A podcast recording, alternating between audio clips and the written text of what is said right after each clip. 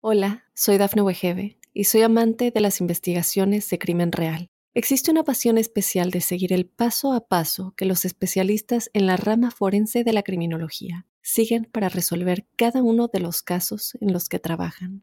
Si tú, como yo, eres una de las personas que encuentran fascinante escuchar este tipo de investigaciones, te invito a escuchar el podcast Trazos Criminales con la experta en perfilación criminal, Laura Quiñones Orquiza, en tu plataforma de audio favorita. Caesar's Sportsbook is the only sportsbook app with Caesar's rewards. That means win or lose, every bet brings you closer to the types of perks only Caesars can offer, like hotel stays at over 50 iconic destinations, bonus bets, daily profit boosts, tickets to the game, dining, and so much more. Whether you're a new or existing customer, Caesar's Sportsbook is always rewarding. Must be 21.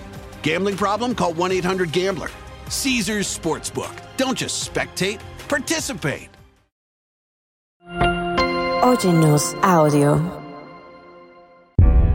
El asesino que mantuvo en jaque a las fuerzas del orden de Canarias nació en plena posguerra el lunes 11 de diciembre de 1944 en el Batán, San Cristóbal de la Laguna, Tenerife. La zona donde creció era rural y en ella vivían familias muy humildes que se dedicaban a la agricultura el pastoreo y la ganadería. El padre se llamaba Martín Rodríguez Silverio y la madre Celestina Martín Perdomo. Él era Damaso Rodríguez Martín, también conocido como el brujo. De pequeño fue un chico callado, muy trabajador y respetuoso. Sin embargo, no destacó en su pueblo por tener un mal comportamiento pero con 17 años comenzó a robar y para enero de 1962 ya había ingresado a la prisión en la que permaneció un año y medio. A partir de ahí, su carrera delictiva comenzaría. ¿Estás listo para conocer su historia? No tengas miedo que ya empezó Crímenes de Terror.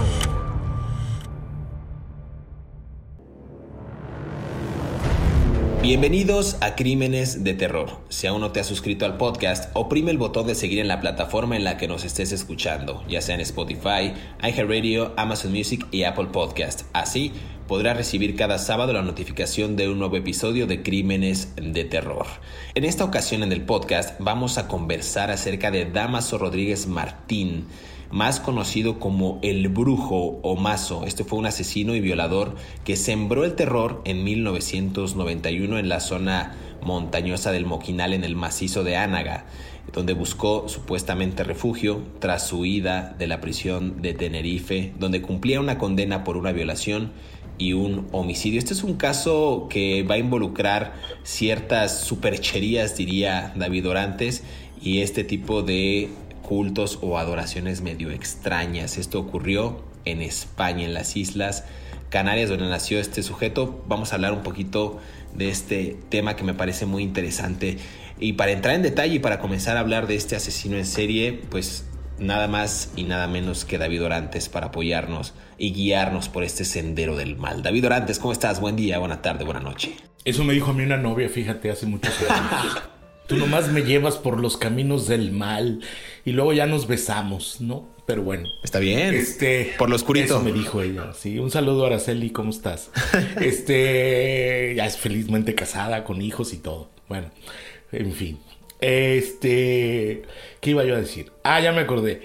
Antes de llevarlos a todos ustedes por el sendero del mal, vamos a hablar de este señor que se llama Damaso Rodríguez Martín, que a mí me parece un asesino en serie muy interesante porque Primero que nada, creo que es el primero del que hablamos de España, ¿no? Una tierra que yo quiero mucho, un país que yo quiero mucho, una gente a la que yo quiero mucho y una gastronomía a la que me gusta mucho y unos vinos que me gustan todavía más y una música que me gusta más. Es un país que es mi país, ¿no? Por así decirlo, ¿no? Yo, yo soy este español, ¿no? Siempre que voy a España soy español, ¿no? Eh, y bueno, pues conozco pocas ciudades, las conozco tan bien como algunas ciudades españolas, ¿no? Incluso más que las mías, ¿no? Me, y me gusta mucho la gente y la cultura y todo. Pero bueno, y este caso me parece muy relevante porque, como tú bien dices, tiene que ver con todas estas creencias falsas que seguimos viviendo muchas personas en el siglo XX, viéndolas de que hay poderes sobrenaturales. No, muchachos, no hay poderes sobrenaturales. Si hay, David, entiende que sí hay, sí hay. No hay marcianos escondidos en las bases ah, de la Fuerza Aérea de los Estados Unidos en Nuevo México. Nadie puede levitar. Este, los gurús que vienen de la India nomás le sacan dinero. Este, nadie cura enfermedades de manera mágica. No, no hay, no hay brujas viviendo en los bosques de Galicia, por más que se los digan sus abuelitas. Este, tampoco tampoco hay enanitos viviendo, gnomos en los bosques de Irlanda, tampoco hay nahuales viviendo en los bosques de las selvas yucatecas, ¿verdad? O sea, todas esas cosas son supercherías, hermanos y hermanas, ¿verdad? Este, dejen de sufrir, en serio. Este, solamente tenemos el mundo racional y nada más, ¿no? Ah, entonces, pero desafortunadamente por el atraso cultural y, social en el que vivimos, mucha gente sigue pensando que alguien tiene poderes mágicos y que puede desaparecer en un cerro y aparecer del otro lado del cerro. No, el Señor conocía bien los caminos del cerro, nada más. O sea, no es que volara y levitara, tampoco, tampoco es que se pudiera aparecer y desaparecer, ¿no? Ah, no existe nada de todas esas cosas, ¿no? Punto y seguido. Hablemos de don Damaso Rodríguez Martín, que este, como bien sabemos, pues era un asesino en serie y violador español, ¿no?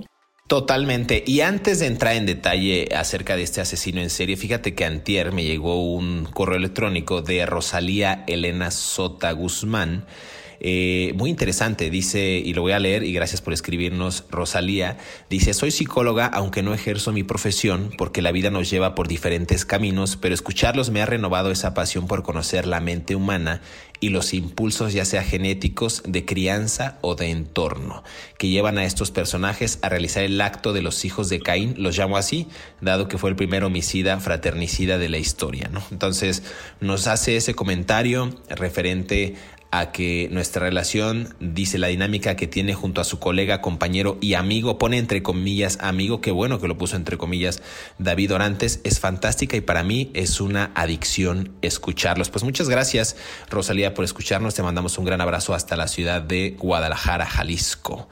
Entonces, cómete unas tortas ahogadas a mi salud, una carnita en su jugo una cerveza estrellita, unas jericayas, ¿no? Una jericaya, claro. Pues sí, vamos a, darle crán al alacrán, vamos a hablar de Damaso. Bien decías, eh, mira, para empezar, nació el 11 de diciembre de 1944 en el lugar conocido como Las Montañas. Esto es un pueblo en el Batán, el municipio de San Cristóbal de la Laguna, en Tenerife, en España. Sus padres de este hombre eran Martín Rodríguez Silverio y Celestina Martín Perdomo y él tenía cuatro hermanos. Aquí hay que aclarar que esta familia era de un estrato social pues muy humilde. Sus padres intentaron en algún momento brindarles una buena educación a sus hijos, eh, pero digamos que al menos tres de ellos sí lo lograron y en el caso de Damaso, él comenzó desde muy temprana edad a realizar pues actos eh, delictivos, ¿no? Él cuando tenía apenas 17 años pues ya había sido acusado de varios de ellos, ¿no? De robo, eh, había sido detenido y también lo habían liberado unos años después. Pero digamos que él tuvo una infancia o una adolescencia también en la que se abocó más a la parte oscura, a la parte negativa, a la parte delictiva, David Orantes. Sí, bueno, como siempre, ahora sí que yo parezco disco rayado, ¿no? Infancia es destino. Todo es contexto, ¿no? O sea, él nació en 1944, en la posguerra española. Eh, la sociedad española acababa de ser sometida bajo los designios de un brutal dictador. Disculpen ustedes si tienen otra opinión. eh, don Francisco Franco no era más que un vil dictador y asesino que metía a la gente en sucias comisarías, ¿no? Eh, es legítimo tener pensamientos de, de, ideología política de derecha, lo que no es legítimo es someter a tus adversarios a todo tipo de vejaciones, asesinatos, muertes y violencia, ¿no? Para someterlos con el poder. Entonces vivía una época de mucha pobreza, España estaba despertando a en los primeros horas de la, de la, dictadura tras la guerra civil uh, había mucha pobreza, había mucha tristeza y había mucha desesperanza, ¿no? Eh, fue una guerra fratricida de hermanos contra hermanos que se peleaban los de la esquina contra los de la esquina de enfrente eh, no estoy muy seguro de cómo se haya llevado la guerra civil española en Tenerife, dado que es una isla en la mitad del Pacífico y pues veto a saber, igual ni se enteraron que había guerra, ¿no? Estaban ellos ocupados comiendo sus gambas, ¿no? Y sus sardinas a la leña, muy ocupaditos, ¿verdad? Toman su vinito de blanco, ¿verdad? Este, pero igual ellos, pues había una crisis económica muy fuerte y pues eh, eh, parece ser que este don Masa, don Damaso no tuvo una una formación académica lo apropiada, ¿no? Eh, el entorno, como nos decía esta, esta, esta podescucha desde, desde Guadalajara, México, es muy importante. Entonces, mm, él, parece ser que no tuvo una educación muy importante y pues como tú bien dices, desde muy chavalo, pues ya le interesaban las tropelías, ¿no? Y los ambajes, como dices tú, ¿no? Y se metió a robar, ¿no? Le gustaba robar. Sin embargo, yo descubrí, porque la Policía Nacional de España sí me hizo caso, no como la de policías de Colombia, ¿verdad? Que no me, que me ignoran, aquí me tienen, todavía sigo sentado esperando, señores de Colombia, ¿verdad? Mis correos electrónicos, ¿no? ¿El señor de este, Colombia nos seguirá escuchando o a raíz de tus El señor de Colombia me sigue escuchando porque ya me dijo que no me burle del acento de los colombianos y yo estaba rindiendo un homenaje a Betty la Fea, hombre, pero bueno, este, el caso es que ya nadie, nadie me comprende, please don't let me be misunderstood. Este, bueno, el caso es que el, el, estaba yo diciendo que la Policía de Colombia sí me mandó los, digo, la Policía de España sí me mandó, Policía Nacional de España sí me mandó algunos archivos y me llamó algo mucho la atención. Él tenía algunos registros de que se andaba por los cerros de Tenerife viendo a las parejitas que se escondían para hacer cuchicuchi. Era un boyerista. En España, en esa época, el sexo era tabú, era prohibido, era algo malicioso, perverso y pecaminoso. No, te ibas a ir directo al infierno si andabas este, dándote de besuquitos en lo oscurito con tu novia o con tu novio o, o, lo que te gustara, ¿no? O con la señora casada del panadero, ¿no? Este, lo que fuera. Entonces la gente, pues obviamente, para que no te vieran, la gente de Tenerife se subía al cerro para hacer sus cosas, ¿no? Y este, este es porque, porque además se vivía una opresión religiosa cristiana católica muy fuerte en España, ¿no? Lo que decía la Biblia era pues lo que decía la Biblia y no se podía cuestionar. Entonces, pero la gente tiene deseos, tiene ansiedades, tiene necesidades, tiene noches lubricadas, ¿no? Entonces la gente, para no ser, para no ser descubierta en sus cuchis cuchis, se iban al cerro y se escondían por ahí. Y este señor que era un hombre del campo, era un hombre de labor, de construcción, de, de, agrícola, conocía bien los senderos del cerro y se iba a observar a las parejitas. Y parece ser que eso le despertó una especie como de obsesión sexual muy torcida, ¿no? Que a mí me parece que es muy importante porque habla mucho del contexto de la represión cultural en la que él vivió. Si hubiera vivido con una educación sexual plena, pues tal vez no hubiera tenido esta esta necesidad de andar de mirón, ¿no? Entre los cerros. Totalmente. Vamos a, vamos a hacer una pausa aquí en Crímenes de Terror y regresamos para seguir conversando acerca de este boyerista, Damaso Rodríguez Martín, pero también un asesino en serie conocido como el Brujo. No se despegue.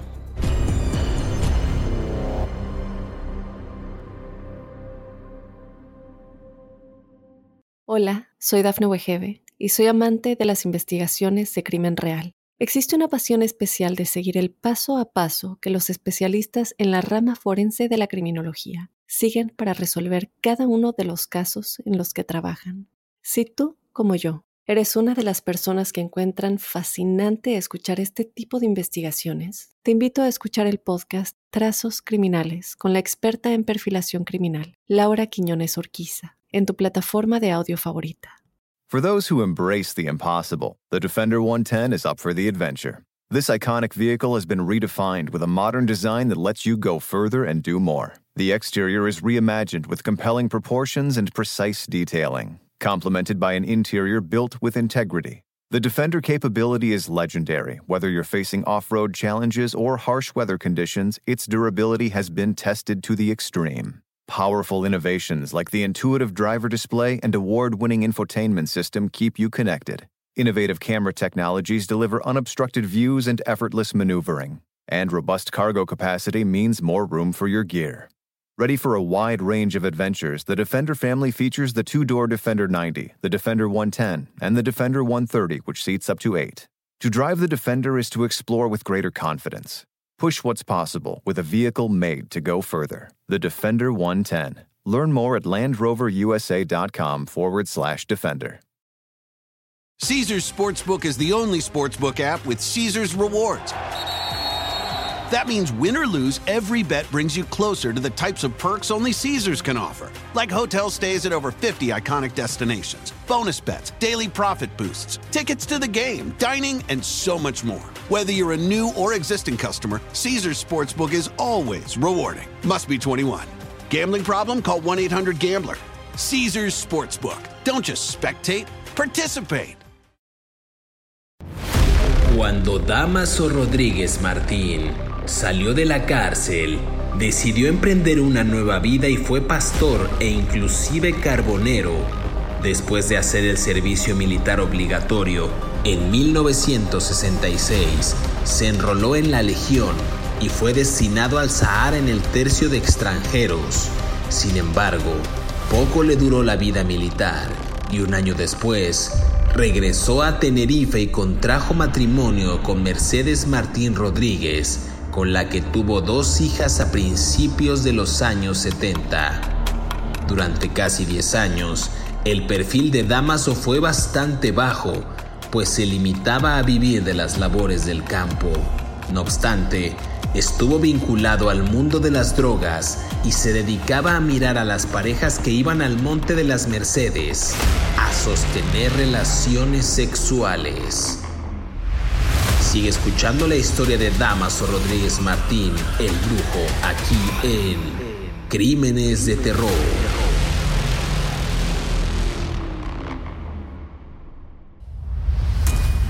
Regresamos a Crímenes de Terror, estamos conversando acerca de Damaso Rodríguez Martín.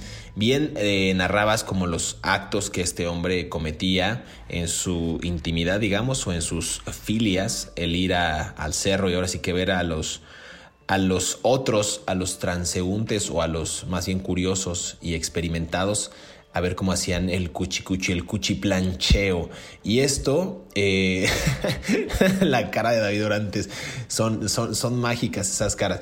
Cuando tenía 17 años decía yo que fue acusado de robo, también había sido detenido. Y aquí hay algo interesante también porque cuando lo liberan, estamos hablando ya en los años 60, 1963, él se enrola en una legión y, fue destinado al Sahara español, que para ese momento pues, era una provincia y colonia española eh, desde 1884, ¿no? Entonces, aquí él es elevado a un nivel de cabo, ¿no? Un rango inmediatamente superior a soldado o soldado de primera y en 1966 se licencia en el tercio de extranjeros. Y ahí empieza quizás más adelante todo este pasaje que bien comentas, porque regresa a Tenerife y justo eran como estas andanzas que tenía él y que parece ser que eran cada vez más ocasionales. Aquí algo interesante de este hombre, si no es que se me está escapando por ahí algún dato, es que era un hombre que en 1967 contrajo nupcias es decir, se casó con una mujer de nombre Mercedes Martín Rodríguez y también se instaló en un lugar conocido como el Peladero, en las Mercedes en San Cristóbal de la Laguna. También tiene una hija que nació en 1973 y otra más que nació en 1975. Esto es como para dar más contexto acerca de este hombre, pero, insisto, ¿en qué momento me gustaría preguntarte, David Orantes, ¿en qué momento se trastorna todo este, este momento, esta psique, esta perturbación sexual del hombre? Ya lo dijiste en el, en el primer momento, digamos, pero ¿en qué momento se traslada esto a un asesinato por parte del brujo, del mazo, de Damaso Rodríguez Martín? Bueno, eh, yo creo que es una, es, un, es una cadena de factores, ¿no? Como nuestra radio escucha psicóloga, nuestra podescucha psicóloga lo bien sabe, el criminal no se forma por, de manera unidireccional, ¿no? O sea, siempre hay muchas cuestiones. Tenemos, si bien la familia de él le quiso dar una buena educación dentro de lo que podía ser una buena educación, pues al mismo tiempo el sistema educativo español estaba fregado, ¿no?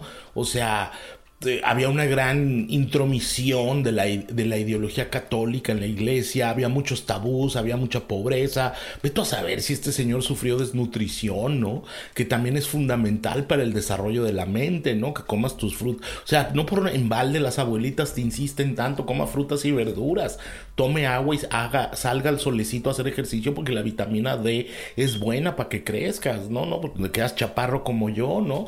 Siempre serás un miserable enano de 1,73, ¿no? Como yo. A 1,73 es, es una persona alta. Hermano, en Texas eres un pigmeo, hermano. Pero bueno, el caso es que. En México sí, en México sí es alto. Bueno, el caso es que aquí ya aquí todo el mundo me mira para abajo. O sea, ya me siento humillado, hermano. Voy a buscar una psicóloga. Bueno, este, que no cobre mucho.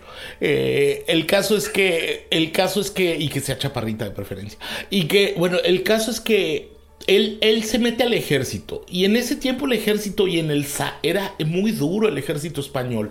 Y además en el Sahara, nunca digan el desierto del Sahara porque está mal dicho, el Sahara quiere decir desierto en lengua tuareg, ahí se las dejo de tarea. Bueno, y entonces esa, esa zona del norte de África estaba en disputa con los tuaregs precisamente, con guerrillas, con pueblos marroquíes, con pueblos del norte de África, esta gente muy dura, muy brava y muy echada para adelante, que, que, pues, que todavía siguen por ahí, que son gente son gente bien brava, pues, ¿no? Y imagínate todas las cosas que este señor ha de haber visto en una eh, enrolado en el ejército español, peleando en el Sahara. Eh, que fue, posesión de España, si mal no recuerdo, hasta 1975. Cuando se casa con doña Mercedes y, y, procrean sus dos hijas, este cuate se le bota la canica, hermano, porque empieza a matar, empieza a golpear a Mercedes, ¿no? le pegaba unas tundas por quítame estas pajas. Parece sí, parece ser que según los archivos que yo tengo aquí que me mandó la que sí me mandó la Policía Nacional de España, no como los de Colombia que no me hicieron caso. Este eh, mm, parece ser que eh, eh, este señor le pegaba por todo, le pegaba porque la sopa estaba fría o porque estaba muy caliente, o le pegaba porque no quería hacer el cuchicuchi, o le pegaba porque sí quería hacer el cuchicuchi, o sea, la cosa era golpear a la señora, pues, ¿no? En realidad.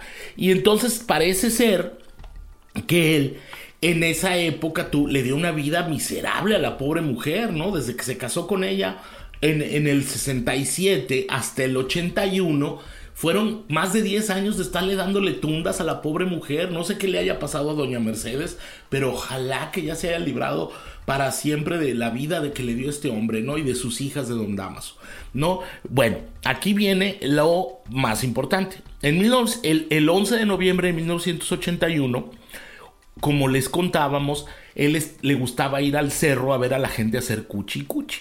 Y entonces él descubre a una pareja que estaba en un auto y por alguna razón, en 1981, en noviembre, empezaba el invierno, estaba el otoño, a punto de avanzar hacia el invierno, se le bota la canica a don Damaso y agrede a la pareja, ¿no? A la pareja que estaba haciendo sus cuchicuchis. En un Mazda. ¿No? ¿Cómo, perdone? En un vehículo Mazda y no, es, no nos están patrocinando. No, ojalá, doña señores de Mazda, patrocínenos. Bueno, este, si algún, eh, bueno, no sabía lo del carro Mazda y me llama mucho la atención. Que Mazda quiere ser luz, por cierto, es un dios, pero bueno, no estamos aquí para hablar de mitología, ¿verdad? Estamos aquí para hablar de asesinos.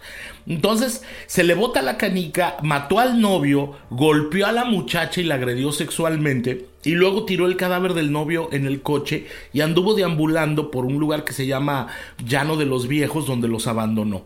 Y ahí fue como cayó la policía para perseguirlo. Y esto es muy interesante, porque la Policía Nacional, que sí me mandó los archivos, no como los de Colombia, no, los de España, no, digo, por si no les había quedado claro que estoy enojado, señores de Colombia, este, empezaron a investigar todo el asunto de, de quién andaba por ahí. Y entonces los vecinos le dijeron, no, pues tiene que ser alguien que conocía el cerro.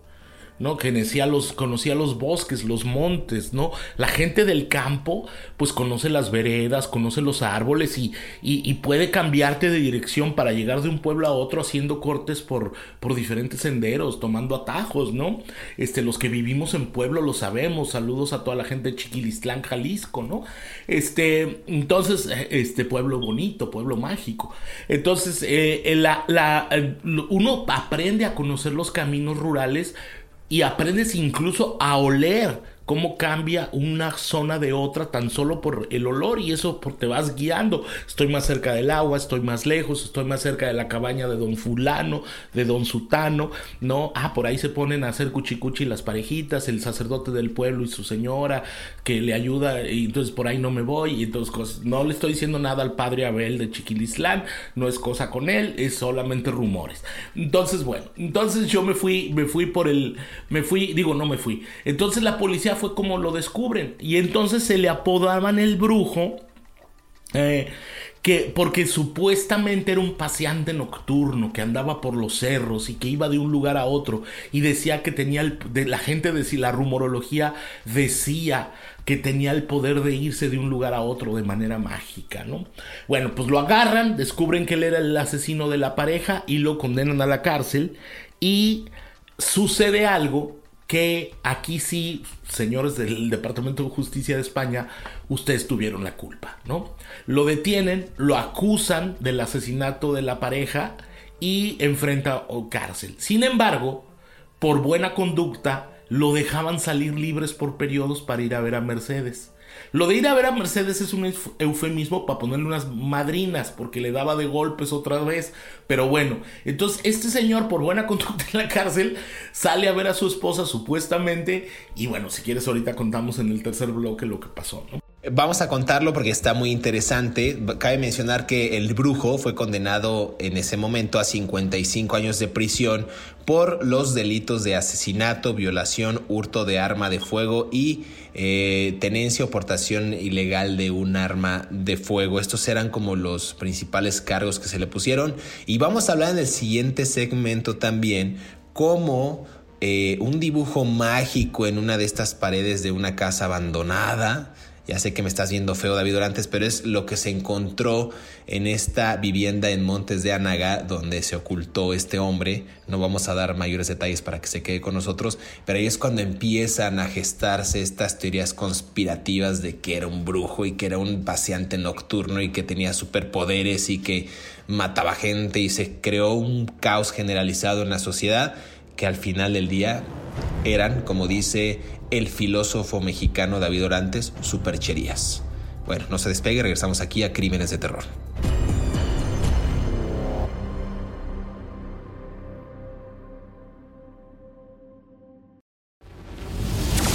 Corría el mes de enero de 1991 y Damaso obtuvo el cuarto o quinto permiso de la cárcel, pero esta vez no regresó a su celda.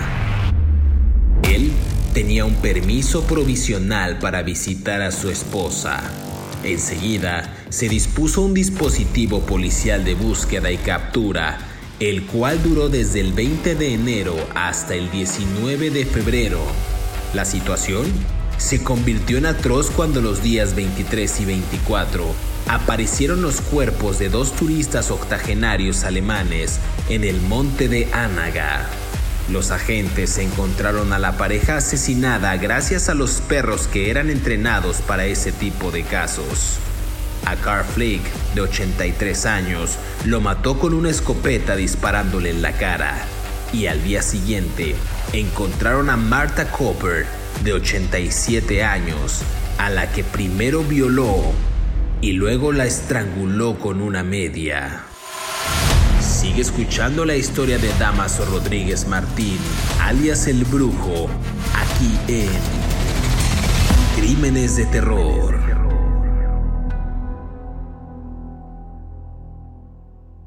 Hola, soy Dafne Wegebe y soy amante de las investigaciones de crimen real. Existe una pasión especial de seguir el paso a paso que los especialistas en la rama forense de la criminología siguen para resolver cada uno de los casos en los que trabajan. Si tú, como yo, ¿Eres una de las personas que encuentran fascinante escuchar este tipo de investigaciones? Te invito a escuchar el podcast Trazos Criminales con la experta en perfilación criminal, Laura Quiñones Orquiza, en tu plataforma de audio favorita. For those who embrace the impossible, the Defender 110 is up for the adventure. This iconic vehicle has been redefined with a modern design that lets you go further and do more. The exterior is reimagined with compelling proportions and precise detailing complemented by an interior built with integrity. The Defender capability is legendary. Whether you're facing off road challenges or harsh weather conditions, its durability has been tested to the extreme. Powerful innovations like the intuitive driver display and award winning infotainment system keep you connected. Innovative camera technologies deliver unobstructed views and effortless maneuvering. And robust cargo capacity means more room for your gear. Ready for a wide range of adventures, the Defender family features the two door Defender 90, the Defender 110, and the Defender 130, which seats up to eight. To drive the Defender is to explore with greater confidence. Push what's possible with a vehicle made to go further. The Defender 110. Learn more at LandRoverUSA.com forward slash Defender. Caesars Sportsbook is the only sportsbook app with Caesars rewards. That means win or lose, every bet brings you closer to the types of perks only Caesars can offer, like hotel stays at over 50 iconic destinations, bonus bets, daily profit boosts, tickets to the game, dining, and so much more. Whether you're a new or existing customer, Caesars Sportsbook is always rewarding. Must be 21. Gambling problem? Call 1 800 Gambler. Caesars Sportsbook. Don't just spectate, participate. Regresamos a Crímenes de Terror, estamos conversando acerca de Damaso Rodríguez Martín. Ya lo decías tú, David Orantes, lo anticipabas en el bloque pasado. Este hombre salió de la cárcel por buena conducta, pero más bien orquestó el 17 de enero de 1991. Todavía no nacía yo, yo nací el 2 de septiembre de 1991. Datos que a nadie le importan, pero a mí me gusta decirlos porque es mi programa y ni modo. Bueno, pues nació... Mándeme mi regalo de cumpleaños. Todavía no, ya pasó mi cumpleaños, pero a ver. No, pues El 17 de enero de 1991, Damaso comenzó esta eh, fuga aprovechando este permiso penitenciario y lo llevó a estar varios meses oculto en estos montes de Ánaga donde realmente pues le gustaba espiar a la gente, espiar a las parejitas, le encantaba ser ese paseante nocturno, le encantaba eh, pues quizás tener esa filia del bouillerismo y llevarla al extremo. No sabíamos, no sabemos si él hacía otro tipo de prácticas íntimas además de ver a las parejitas, David Orantes, no. Yo creo que tu pregunta es un poco muy poco pertinente, pero así que la vamos a brincar. ¿No, ¿Qué? Sí, ya es que ya sé a dónde vas, te conozco, ya sé a dónde vas. Quiero que me des carnita pero para vamos este a brincar. No hables Dame de esas carnita cosas. para es este un episodio. podcast para toda la familia. Entonces, ay, qué horror.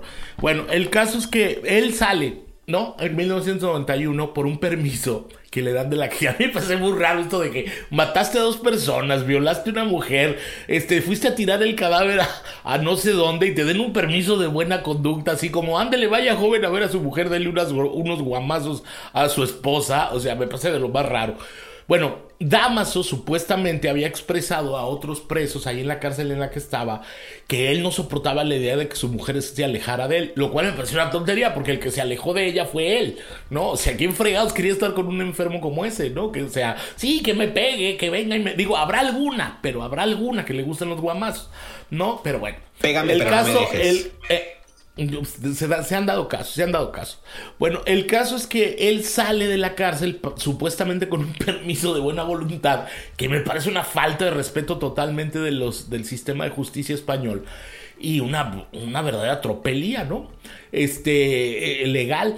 Pero bueno, el caso es que él va a buscar a la mujer porque la quiere matar, quiere matar a Mercedes, porque él no soporta que doña Mercedes Doña esté lejos de él, que se quiera alejar de él, porque él sospechaba que como él tenía ya mucho tiempo en la cárcel, tal vez Mercedes quería buscarse otro marido, lo cual no es de culpar, ¿no? O sea, si está ma- mm, agarrando mandarriazos un día sí y el otro también. ¿Quién quiere estar con ese señor, no?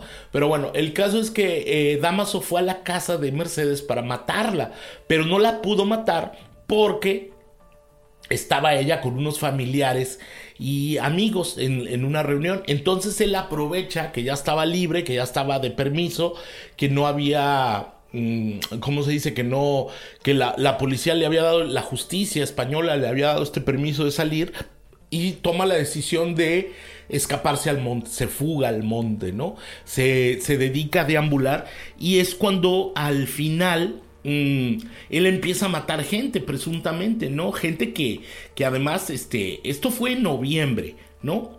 Y eh, en enero de 1981 empieza a andar por los, por los montes y agarraba personas y presuntamente de estas que se subían allá a hacer cuchi cuchi. Este, 91. ¿Cómo, perdone?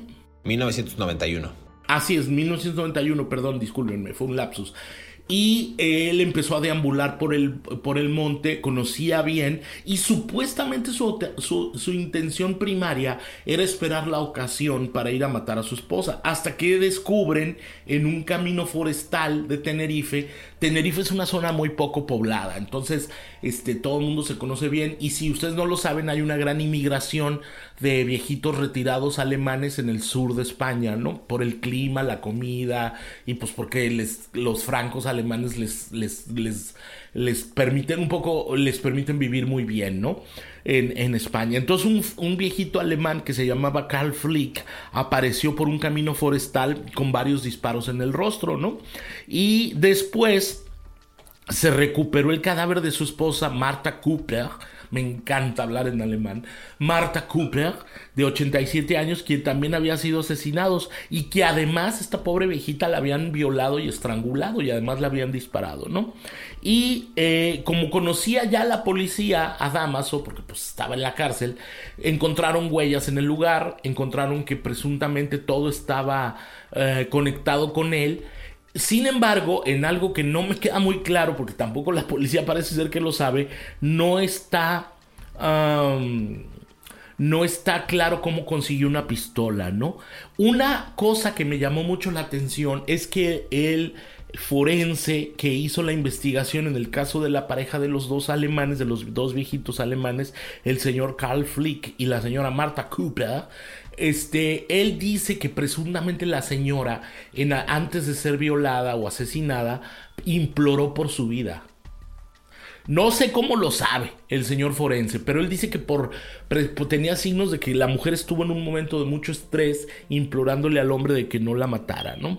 Eh, en ese momento, por supuesto, se desata una, una, mm, como es una isla, pues los rumores corren rápido de un lugar a otro y se desata una psicosis terrible a tal punto que la gente dejó de salir de su casa después de las 7 de la noche. Imagínate, una ciudad tan, tan, tan festiva, tan bullanguera y tan alegre como, como, como Tenerife, Santa Cruz de Tenerife, la gente se, se, ahora sí que se encerraban a cal y canto ponían la tranca detrás de la puerta, ponían al perro en la puerta y agarraban un mazo de leña y no salimos hasta que se, se haga del día otra vez. No, porque se despertó una psicosis terrible mientras la... Además estaban los carnavales, de, iban a ser los carnavales de Santa Cruz de Tenerife y la gente empezó, se empezó a esparcir el rumor de que el brujo iba a bajar disfrazado, porque la gente se disfraza en los carnavales este es la fiesta de la carne, por cierto, y bajaba la gente en los carnavales de Tenerife y disfrazado iba a bajar, se iba a infiltrar entre los, los, los, ah, las festividades e iba a matar gente, ¿no? Tú sabes que en los pueblos los chismes corren, ¿verdad? De un lugar a otro de una manera salvaje, ¿no? Entonces imagínate toda la psicosis en la que estaba toda esa pobre gente que con, con este supuesto brujo, que no lo era, son puras supercherías, merodeando por el por el por los cerros me parece interesante me parece muy muy relevante lo que dices y me parece de una lealtad o de una inocencia o ingenuidad de las autoridades españolas que le hayan brindado ese permiso penitenciario. Y todo cuadra. El 17 de enero del 91 comienza esta fuga. Días después, el 23 de enero, aparece el cadáver del anciano Carl Flick. Un día después, de Martha Cooper Cooper. Y después empieza a haber otro tipo de avistamientos, de pistas, eh, respecto a este prófugo de, que, que, inclusive robó provisiones en las cuevas y casas de cazadores o agricultores que eh, eh, en verdad, o sea, iban alimentando la leyenda supuesta de este brujo. Faltaban algunas provisiones en algunos campos y decían, es que fue el brujo. en las casas de los cazadores faltaba un arma o se les desaparecía un machete o lo que sea fue el brujo. Cualquier rastro que veían en, la, en el bosque o algún tipo de indicio supuesto de un viajante o de un paseante nocturno fue el brujo. Es decir, la sociedad misma, como bien decías David, fue creando el mito de este personaje de Damaso Rodríguez Martín. Y yo decía en el, en el segmento pasado que el dibujo mágico de estas paredes que parecía como una especie de pentagrama en una de las paredes de la casa abandonada, la casa eh, Fuset, en donde se ocultó supuestamente este hombre, ¿no? Este, esta casa eh, de Franco, Casa del Pánico, era un edificio abandonado y parcialmente en ruinas en esta zona montañosa del Moquinal, en el municipio de San Cristóbal de la Laguna. Y este inmueble, pues es conocido justamente y en, la cultura popular en España porque se ocultó este asesino en serie. Insisto, es un triángulo rodeado o bordeado de dos círculos y tiene por ahí unas leyendas y otros símbolos que son un poco eh, difíciles de, entender. Pero pues ese fue el mito y lo que se fue creando a través de los años. Nos queda muy poco tiempo, David, pero eh, me gustaría que termináramos el episodio eh, sabiendo cuál fue el final de este hombre, porque una familia, según tengo entendido, se desplazó el 19 de febrero de ese año, estamos hablando del 91, a una casa en la zona del Solís, vio que una puerta estaba forzada, llamaron a la policía y finalmente una pareja de la Guardia Civil del puesto de Tacoronte dicen que pues detectó la presencia de Damaso Rodríguez en la casa y fue cuando eh, un suboficial trata de acceder a la casa y es recibido con un, con un disparo de una escopeta. Entonces ahí se dan cuenta que se trataba del brujo, que no quería entregarse, pero hubo un forcejeo, hubo un intercambio de, de balas, de armas de fuego y es ahí cuando al parecer pierde la vida este hombre. Sí, lo que pasa es que en, en esa época estaba lloviendo mucho. Entonces él no se podía mover por los cerros con la costumbre, ¿no? Voy a ser muy breve, muy rápido, mm, con la costumbre y con la facilidad con la que podría hacerlo, porque se anegaban los caminos, los arroyos bajaba el agua, o sea, había un desgarriate, pues, por las lluvias que bajaban del cerro. Eh, se detecta su presencia en esta casa, la policía eh, advierten a la policía, salen estos dos oficiales, lo ven, él se trata de matar con una escopeta, se la pone abajo de la barbilla y se dispara, pero no se, no se mata, queda herido. Hay un intercambio de disparos con la guardia, los agentes de la Guardia Civil. Eh, entrégate con vida, damas, o, no, no sé, ya sabrás, cualquier cosa le han de haber dicho, ¿no? Este. Como la canción de Luis Miguel le dijeron entrégate y él no quiso. ¿no? Exactamente, ¿no? Como las canciones populares, ¿no? O sea, ríndete o te mueres y pues se murió, ¿no? Y lo, agarraron, se agarraron, el Damaso se agarró a balazos con los policías eh, y los balazos cayeron en el lado equivocado, digo, en el lado correcto, los de aquí para allá, allá y los de allá para acá, acá, ¿no? Y este, y, se, y pues se murió. ¿no? Damaso, después de matar por lo menos a cuatro personas en su vida, de ser un violador, probablemente hay más, y bueno, quedó en la memoria popular de, de, Tenerife. Tan es así que cuando a una hora, yo la última vez que estuve, eh, aún mm, comiendo, por cierto, muy rico en el restaurante El Salitre, este, a una hora la gente recuerda esas, esas historias terribles que propició este señor y, bueno, y cambió para siempre el panorama de los habitantes de, Tenerife, ¿no? Y, ha quedado impregnado en la cultura popular de esa región y, bueno, si usted es un joven que quiere hacer cuchicuchi, no vaya a los cerros. Búsquese un amigo que le preste un cuarto, vaya a un motel o cualquier cosa, pero no se arriesgue, joven. ¿No? Este, y siempre con protección. Siempre con protección. Nada más para dar un dato, en 1992 eh, Dani Pacheco publicó un sencillo eh, titulado El Blues del Moquinal. Era un tema pues eh, original del músico Gonzalo López Delgado con arreglos de este, de este hombre de Dani Pacheco, y ahí se narraba de forma fabulada, en forma una fábula, las desventuras del brujo, ¿no? O sea, le hicieron hasta un blues a este mentado asesino en serie. David, muchas gracias por este episodio de Crímenes de Terror, pero es hora de despedirnos.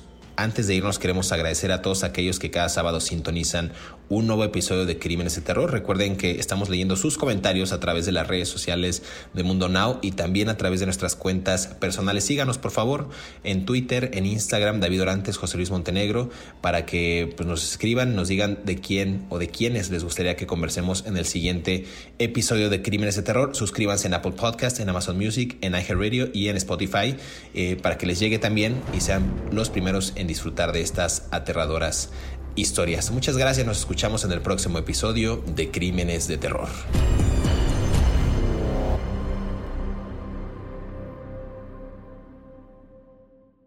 Hola, soy Dafne Wegebe y soy amante de las investigaciones de crimen real. Existe una pasión especial de seguir el paso a paso que los especialistas en la rama forense de la criminología siguen para resolver cada uno de los casos en los que trabajan.